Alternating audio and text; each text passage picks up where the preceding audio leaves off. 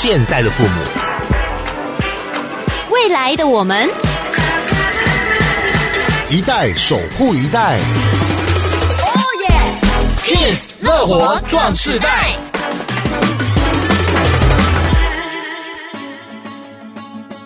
欢迎收听《Kiss 乐活壮士带》，大家好，我是曲曲，我是杨纯。今天我们要邀请大家跟我们一起过绿生活，尤其在这疫情期间，我不知道大家有没有觉得每天戴口罩，然后每天更换一个口罩，对环境有什么样的影响？换口罩是一定要的，但是呢，你脱下来怎么处理这个口罩，哦、对对对，会影响到一些其他的动物的生存。嗯，那在疫情过后，我们来审视一下，尤其现在呢，大自然变化无穷，好像在反扑，所以我们今天呢，特别要做的。主题就是希望大家一起来共同响应绿色生活。嗯嗯，因为其实我一看到绿色生活的时候，我想说，嗯，是怎么样的一个绿色生活呢？像我自己本身的话，也是蛮融入在绿色生活当中的。比如说，是是另外一个方面，因为我房间是整个都是绿的，就只差家具是你知道绿的家具之类的，不要戴绿帽子就好了。好了，okay，好了，我们进入主题。嗯，今天邀请到的是国立中山大学社会学系的邱花妹副教授邱老师来到我们的节目现场。老师您好，啊，各位听众朋友大家好，两位主持人好。嗯，想问一下老师，究竟什么是绿色生活呢？可以大致上呢跟大家分享一下。嗯、好，一来就要给我考试吗？好，终于有机会考老师，多好啊！好，其实我们一般在谈绿色哈、嗯，就是怎么样去让我们的生活形态，还有我们所身处的世界哈、嗯，这个整个生产跟消费模式，它可以跟自然能够比较调和。嗯，那我们现在最大的问题是我们过度的生产跟消费，然后我们榨取了非常多。自然资源，然后我们也把很多我们不要的东西就丢给大自然。好、嗯，那譬如说这个我们的手机，每个人打开哈，你可能抽屉里面有一大堆不同代的电线呐、啊，然后电池啦，然后他们彼此不相容，可是可能没有坏掉，嗯，等等哈。那这个就是变成地球的负担。好，那比如电子废弃物，我们现在手机都离不开山西离不开，但是它已经是全球增长最快的废弃物。对，那像这样子就是一个议题。好，那我们。可以发现，绿色生活是什么？事实上，是我们重新去理解。看到方方面面，从我们食衣住行、娱乐、建筑、交通，嗯、甚至娱乐，每一样我们都会发现说，其实我们可以做点什么，可以去改变哈，去修复我们跟大自然现在这么严重的紧张关系哈，因为真的已经很紧张了哦。像大家现在在谈气候危机哈，为什么这个极端气候？因为我们排了很多，比如说我没有用友善的交通的话，是那我排了很多温室气体到这个大气里面，嗯哼，那这个其实就带来了地球的负荷，那最后可能会反扑到我们身上。嗯，所以绿色的生活里面其实会涵盖到十一住行、娱乐、交通各方面都可能会有。那么我们怎么去调整、改变我们的这个生活形态？嗯，可能可以让我们这个世代跟我们的下个世代，大家都可以有比较好的生活。哇，我觉得才刚刚开头老师讲的分享的这一段，我都觉得我的生活真的很不绿色。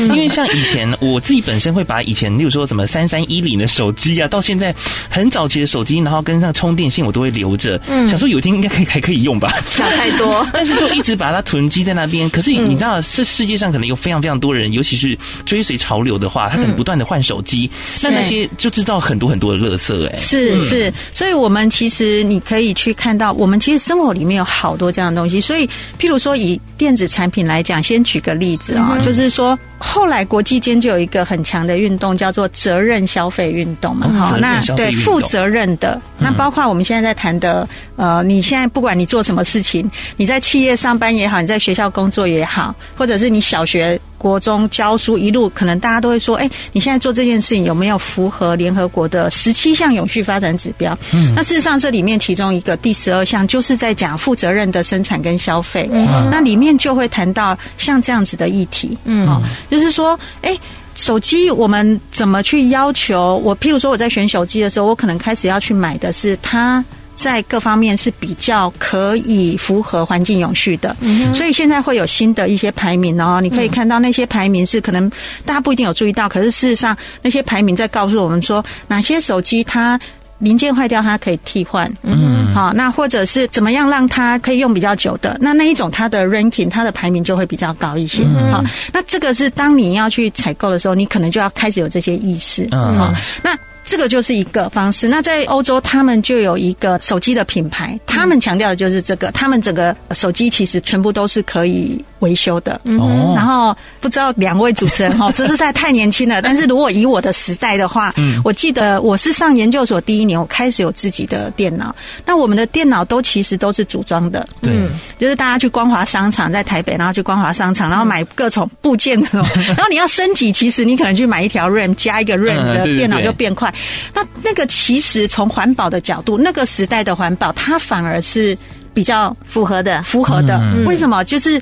你哪边坏掉，你其实是更新那个其中一个部分，嗯、然后你要升级，你只要处理一部分就好。嗯，那我们要去想，我们现在生活世界用的所有东西，嗯，从你穿的衣服，嗯，你的一双球鞋，你的一件衬衫，你用的一只手机，它其实要变成一个这个产品的过程，它背后有一个很长的旅行，嗯，一个东西的故事，然后那个故事其实呃消耗掉很多能资源，嗯，对，你要有源头，你要采矿，嗯，然后你再来去生产制造的时候，你把那么多的你。生产的时候，你需要厂房的土地，然后你要有电力，你要有水。嗯，像山西产品，它要很干净的水。我们在讲半导体，它要的是纯水。嗯，那你需要这么多能资源，你需要热能，你需要电，那你最后生产出来的东西，嗯，其实很珍贵耶。嗯，所以现在新的哦，就是我们今天可能会谈很多，就是我会跟大家分享一些我们怎么重新去改变。好，那那个改变包括说，譬如说，哎，我真的假如东西还可以维修的时候，我希望我可以维修。它，嗯、延长它的寿命，阻止那么多东西那么快速的就进到掩埋场跟焚化炉。嗯、哦，那这个其实是我们现在很重要的责任。那另外，嗯、可能还有很多创新的。我们现在也许有一些听众朋友听过循环经济，哈、哦，嗯、很多创新的模式是什么？哎，我有些东西可能开始用租借跟共享，就像以前我们每个人自己要骑脚踏车，你都自己去买一台买一台脚踏车，然后又被偷走了，也是一种循环嘛。是一种循环，至少还是有人用嘛，哈。那但是现在我们开始，哎、欸，我们用共享的脚踏车的载具。是。那换句话就是我们在说的，我们要改变生产跟消费模式，然后做一个负责任的生产者跟消费者的时候，嗯，我们其实有很多创新的方式可以来做这件事，嗯、不是要让大家什么都不能做了，嗯，而是说我们可以更负责任来做这件事，而这个做的过程搞不好也很多是很有趣的，嗯，譬如说欧洲，待会如果讲到衣服，我可以跟大家分享一下，哎、荷兰。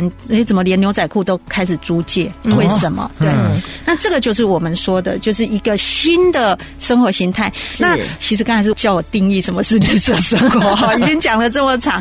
所以我刚才讲绿色生活，就是我们从日常生活的食衣住行、娱乐、交通、建筑，哈，你的住宅其实都有绿色生活的机会。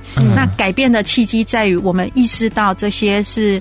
现在的做法有哪些问题？然后我们可以做哪些动作来改变它？嗯，刚刚听老师这样讲，我就想到，我们买东西好像都只是当下的冲动。比如说，我就想说啊，我想不想要？我喜欢，我喜欢，我永远缺一双鞋子。对，我买不买得起？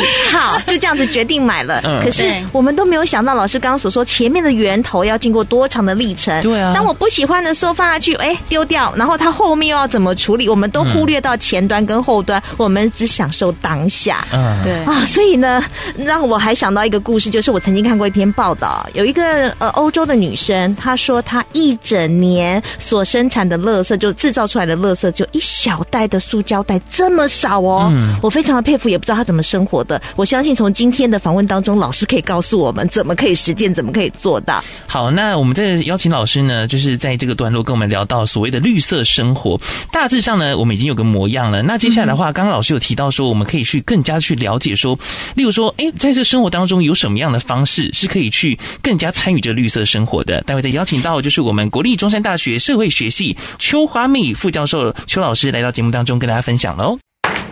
Make you strong，乐活壮世代。继续来到 Kiss 乐活壮世代，我是杨纯，我是曲曲。今天邀请到国立中山大学社会学系邱花妹副教授，我们的邱老师来到节目当中，聊到绿色生活。这个阶段的话，我想要让老师呢来跟我们分享一下，因为我觉得呃做环保这件事情，我们都已经有意识没有错，但是如何在实践在生活当中，那有些人觉得做环保是一件很辛苦的、很辛苦的事。情，但究竟要怎么做能够不辛苦，然后又很轻松的融入在我们生活当中呢？OK，好，其实我们日常里面，很多时候大家觉得做环保就是乐趣的杀手。嗯哼，然后呃。这个我的学生还会开玩笑哈，跟我说：“老师，我来上你的课哈，就是在做环保。因为我来上你课那一天，我就会不敢买手摇杯，自带环保杯，我就带了环保杯哈。那所以，我一个礼拜至少我有上课的时候，我就少了一杯哈。好，那。”这个你听到了都不好意思骂他，对不对？嗯、那其实呢，我想要去谈跟推动的事情哈，就是想让大家知道说，其实做环保也可以很 fashion，很流行，然后做环保可以很文青，很文青。嗯，然后做环保可以让你的生活品质很有质感。嗯，啊，我举例来讲哈，就是说我们生活里面大家都知道，现在大家会谈很多无塑生活，对不对？是，因为呢，塑胶的使用。就是非常的腐烂。那我们当代的，我们刚才提到的这种无限增长的生产跟消费模式，它一直在鼓励我们不断的消费。嗯，同时间我们买的东西，它的寿命都越来越短。嗯，然后有越来越多是计划性的淘汰。我们有一个专有名词叫计划性淘汰，就是它一开始卖给你的时候就是。计划好你什么时候应该把它丢掉，你可以赶快买第二代这样哦，因为它会设定你的使用效能越来越短。然后就像手机一样哈，嗯、你可能电池变慢了，然后其实这个是它本来的设定，它让你升级之后你整个就变慢，然后你可能很快就觉得啊怎么变这么慢，我赶快来买一台新的哈。嗯、但是它其实是一个计划性淘汰下的产物。嗯、那这个时候呢，我们重新去思考看看，就是。哎，有些东西，如果你选择的是比较耐用、好看的东西，然后你买一个比较有质感的东西，你可以用比较久。你会不会想要去用这个？嗯，而不是一直买那个马上就坏掉，然后一直更换。嗯，譬如说，你可以看到有像我去欧洲看到，他们甚至有那种无数商店的地图。嗯哼，哦，地图。对，以德国来讲，譬如说，他们有一些像我去参访过的哈，那年轻人他们觉得我们这个塑胶一生产一用，然后就五百年，然后塑胶垃圾进到海洋，它最后还碎化，它不是只有给这个我们说的与海。龟啦，我们伤伤害海龟、鲸鱼，嗯、然后甚至这个海鸟哈，嗯、不是只有这样而已。它随着这个海潮这样子拍打，它最后变成细碎粉末化，哦、然后进到食物链，其实最后也是伤害我们嘛，对对不对？因为我们都要吃鱼，好，那甚至到这个世纪中，我们有可能海里面的塑胶垃圾，就有些科学家已经预测，海里面的塑胶垃圾会比鱼还要多啊！天哪，那怎么办？要减塑，嗯，那怎么让减塑这件事情变成大家愿意跟喜爱，那我去看到像譬如说他们在那个无塑商店，其实台湾现在也已经开始出现这样子了，哈，就是裸卖。裸卖是什么？我就是我不要这么多包装，好，你拿不要这些，你自己带容器来装，嗯，好，那你就会看到这个像我们看到的这些无数商店，嗯，他们开始出因应这一个哈，那那商店里面，比如说他是用这个循环使用的。木材，然后或者是一些材料哈，嗯、然后他把它设计的很好看。嗯，那你买油、买这个腰果、买鸡蛋，你其实都是可以不要有这些塑胶包装，里面完全没有塑胶的东西。嗯嗯，好啊，但是整个商店非常的漂亮，就是一个很文青的商店。我看过报道，很多年轻人都朝无塑商店来展店，然后里面的它的设计就文青风，你所有的东西都是自己带容器来装。对，嗯，我觉得这个概念非常好。那我去看的。那一间，他们就一群年轻人很有环保意识的，所以他们包括这个取材改造的这个所有的每一个容器，是他们去找来然后改造的。嗯嗯，好，那你就觉得说，哎，第一个，这些年轻人在实现自己的梦想，他对自己的价值信念的追求。嗯，那第二个是说，他们这些商店呢，他们同时其实还扮演教育的功能。嗯。然后你进去的人，你也觉得说，哎，我参与到了这一个就是减塑的行动。嗯，那这个时候你感觉，哎，生活品质各方面，其实你的价值都是有提升的啊。嗯。好，那么如果你有小孩，你在这个机会里面可以是让你的小孩去认识到这些议题。哈。嗯。那所以我觉得有很多啦，甚至在瑞典哈，他们现在也有那种大家会去 shopping mall 买东西，对不对？大卖场现在已经开始出现那种卖场，是它只卖二手循环使用的。嗯，那二手循环使用的这件事情呢，在台湾现在都还不盛行。可是，譬如说，我以前在英国读书，英国它这个九零年代有很强的绿色消费者运动。嗯，好，那他们后来出现的就是什么呢？其实你去他们所有的，他们叫 High Street 哈，就是高街哈，就是所有的有点像我们每个镇可能都有一条。主要的这个街道哈，每一个镇上的 High Street，其实你都可以看到，它有好多那种全部都是 Charity 哈，就是我们说的 NGO 或者是非营利组织或者是慈善机构，他们开的店，嗯，然后他们其实都在卖二手循环的东西，嗯，但是呢，所有东西都是整理过的，嗯，好，那大家已经有养成一个习惯是。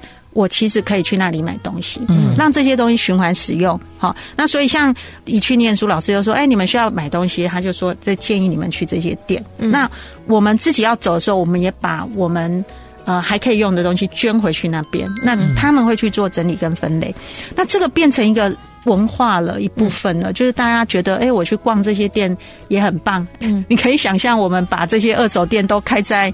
忠孝东路上吗？但是他们就是开在忠孝东路上。好，那里面呢就会卖这些循环使用的东西，从小孩子的玩具、图书，然后衣服、鞋子都有。那还有就是也会卖一些所谓公平贸易的东西，哈，就是支持第三世界劳工或农民，还有环境保护的那一类的比较好的商品。好，那久了就是说，你不代表我们不要经济活动，而是我们开始希望。能资源能够有一个新的循环，嗯，我已经制造出来这这些东西，我让它在这个新的这个商业活动，嗯，或者是商业结合社会公益的活动里面，它被循环使用，嗯，那它同样会带来大家的这个满足感，但是它不一定是要一直去。买那些很新，而且那些东西有些的它的品质，因为它可能就是会很快就丢掉。嗯，那你可以看到，就是说，在全世界过去，像我们以前在英国读书的时候，就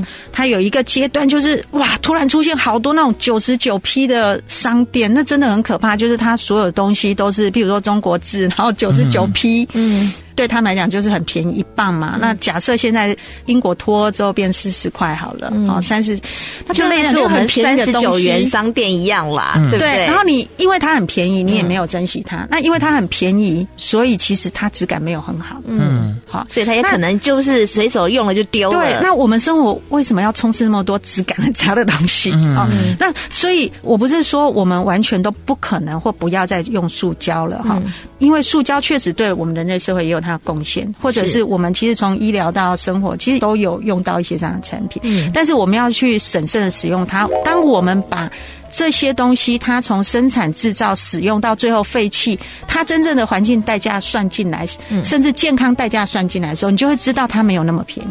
嗯，我们只是延后付款而已。嗯，而且谁来付款？嗯，哎，那想到这件事，就是当然就有责任层面，但另一方面，我们也要去想说，哎，假如我现在不要用这种方式，我很多东西都用一个选选择好一些的，我们说消费的少，然后消费的好，嗯，就是你可以消费比较好品质的东西，然后消费少一些，嗯，你搞不好没有增加支出，可是你在过一个比较好的品质的状况，嗯，然后又可以友善环境，那我们。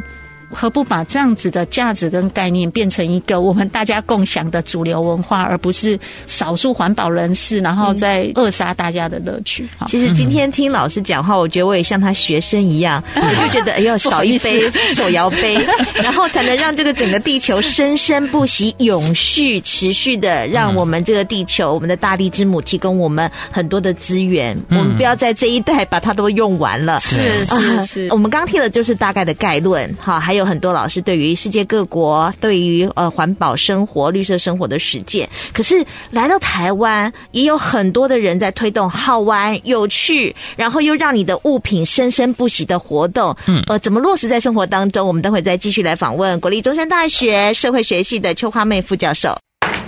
Make you strong，乐活壮世代。继续回到 Kiss 乐活壮世代，我是曲曲，我是杨纯。今天访问到的特别来宾是国立中山大学社会学系的邱花妹副教授。邱老师刚刚跟我们讲了好多，但是我知道了，其实中山大学有办过一些活动，就是让很多的物品生生不息再活用，嗯、而且获得广大的好评。这个主持人应该提到的是我们五月份办的活动。对，我们今年五月呢，我主持的呃大学社会责任计划哈。嗯、那我们其实这两年。年我们都有在我们社会系在迄今有一个社会创新基地，哈，那那个地方也是大家不要的地方哦，就是原来的海军技工宿舍，嗯，那被废弃在那边。那后来我们就是通过包括教学计划，然后等等哈，就是慢慢把它整理起来，变成一个社区还有市民可以使用的空间。嗯，那甚至包括社区大学也可以在那边上课哈。那我们其实，在整理那一个基地的过程，就一直是采用非常循环使用的精神在做这件事哈。包括譬如说它坏掉的木框啊，呃，这个窗户啦、门呐哈，我们其实连那个弃置的木框，我们都把它拿下来，然后把它重刨，嗯，然后用来办活动。而且你刨了之后，发现你拿下来，其实拿的过程都知道那木头很香，嗯，因为它是块木。哇哦！而且但是老的树木刨过之后，又不同的风情哦。对，然后其实呢，但是它真的就是很旧、很烂、烂烂的。然后大家可能一般就会把它直接丢掉哈。那我们其实用这些原则再去做一些整理，哈，就是在这个慢慢整理它的过程里面，当然因为我们同时间有很多课程，然后同时间我们也跟在地的社团有非常多的合作。那在这几年，我们也就是包括发展出，特别是跟社区大学的朋友们哈，就一起在推动。我们成立了一个，在今年初成立了一个南方修理联盟。修理谁？不是修理，不是修理小孩，是修理物品哈，包括修理家电、修理衣服等等哈。那么就是一个，其实跟全球现在过去这个十年来哈，有一个很强的草根运动，都是从社区长起来，叫做 Repair Cafe 哈，就修理咖啡馆的运动。哦，重点是维修，好像我们以前早期社会修理冰修修理下面会对不对？一炸一炸的是弄卡车还是三轮车？对对对。那会有这个小商人，嗯，小的修理师傅哈，他就到社区服务嘛，哈。那我们这个比较是自愿性的活动，是修理志工来帮大家，嗯，好。那所以我们从这个维修循环使用这个概念，然后推到我们要办这些修理活动的时候，就把它办成节日哈。那变成这种推广，我们刚才我们一开始讲的，就是日常生活十一自行娱乐，其实可能有很多其实值得推广的循环使用的概念。那我们就把其他。的也都拉进来，嗯，举例来讲，就是如果以我们今年的活动来讲，我们除了有修理活动之外，好。在我们旗津基地有办这个接受市民朋友，特别是在地的居民哦，他们把他们需要维修的家电带来，然后由我们修理志工还有我们学生志工协助维修之外，那我们另外还像今年我们还有这个示范再生能源，嗯，哦，用太阳能板实际让你看说太阳能板直接发电，然后它带来的效益就是用那个电力来做剉冰爆米花哈，那这是电力的直接使用，让大家去看到。说老天爷给我们的礼物，事实上是可以让我们产生能源的。是，这是推广性质。那另外当然还有其他的，我们那边有大树，所以我们有给小朋友的这个绿绘本，好，就是都是读跟呃环境有关的绘本。嗯，那另外我们也鼓励就是。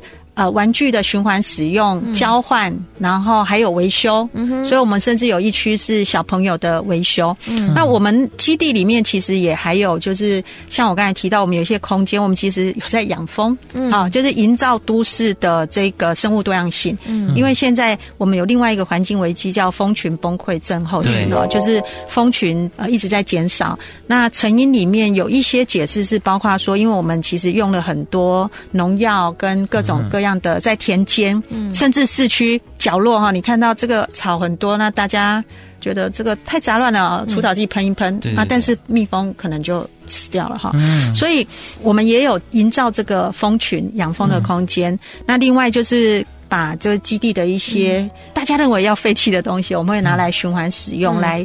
呃，做基地的各种各样的修复。嗯，那另外也有像，比如说大家在玩编织，我们也玩编织。嗯，但是我们的玩法什么呢？我们的玩法编袋子，嗯、但是我们的玩法是我带学生做一整年的废弃鱼绳渔网的循环使用的社会调查。哦，那我们就在这个调查过程厘清废鱼绳渔网到底要怎么可以循环使用。嗯，那么我们同时因为调查过程也把所有利害关系人还有这些环节搞清楚。那同时间我们也知道哪。哪里有废弃渔网可以索取？那我们就再跟艺术家合作。嗯，那由我们的课程来做废弃渔绳网一体的展览，好、嗯，我们会做展品。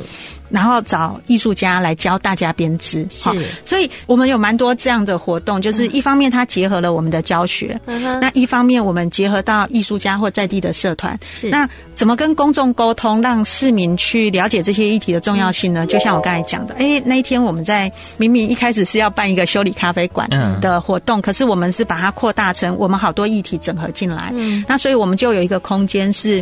有我们学生策的这个废鱼神渔网的展览，嗯、然后另一方面，我们跟艺术家有一些访谈跟沟通讨论之后，嗯、那艺术家来做这个废鱼神渔网的编织，是，然后我们让市民可以报名参加这个编织，然后又可以来看我们的展览，把所有的教育化成一个展览，然后自己动手操作，寓教于乐。对，所以其实你会看到这这些活动，嗯、它。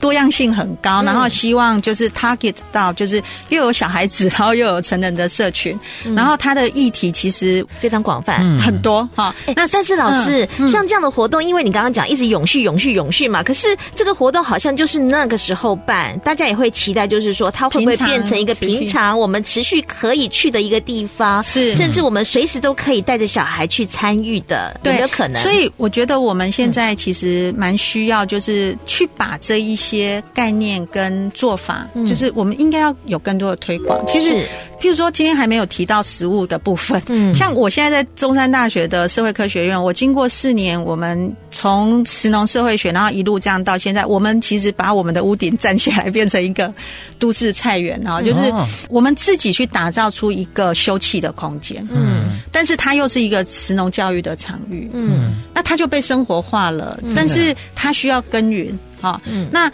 我们从当初啊，我我买起就出来，我跟哦去跟学校要一个这个，然后学校会担心会不会有积水登革热，学校会担心承重的问题，嗯、那我们就是要去计算这个承重，然后我们要去发展出在屋顶做的以我们的环境的适合的模组等等，嗯、那我们怎么卷动学生，然后慢慢。